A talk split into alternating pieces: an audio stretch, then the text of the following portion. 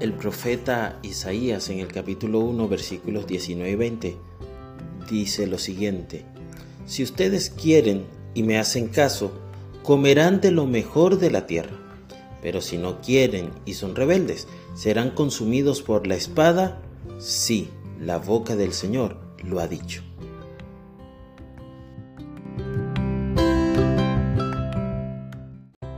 Las promesas condicionales que encontramos en la Biblia nos dan una perspectiva clara de las elecciones que debemos tomar y el resultado de la misma respecto a nuestro futuro.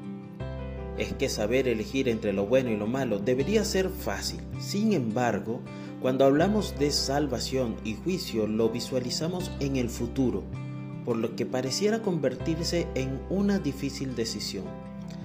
Todo lo que hemos aprendido acerca de Hashem, su amor y sacrificio por nosotros, así como también la elección de seguir y cumplir su palabra, no son elecciones que debemos tomar a la ligera. Desde que fue dada la promesa a Abraham, hombres y mujeres han tomado su decisión y podemos estar seguros de que ellos tuvieron la oportunidad de elegir su futuro.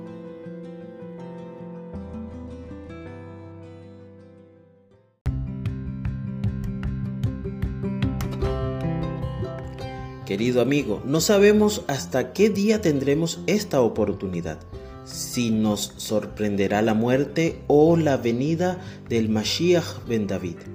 Lo cierto es que llegó el momento de evaluar nuestra vida y mantenernos cerca de Hashem y sus promesas, eligiendo dar cada paso de acuerdo a su voluntad. Que el Eterno te bendiga y te preserve. Que el Eterno ilumine su rostro hacia ti y te otorgue gracia.